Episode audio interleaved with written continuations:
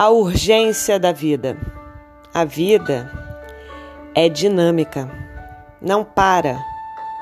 É um dia atrás do outro, é uma corrida contra o tempo.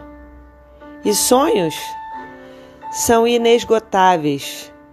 Por mais que pareça que já conquistamos tudo aquilo que queríamos, sempre vai ter alguma coisa que vai faltar.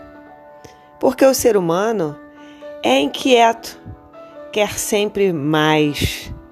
Então, se você acha que já chegou onde queria, reflita bem e veja se está completo mesmo. Se não é a hora de fazer aquilo que sempre teve vontade e nunca pôde por estar ocupado demais com os compromissos.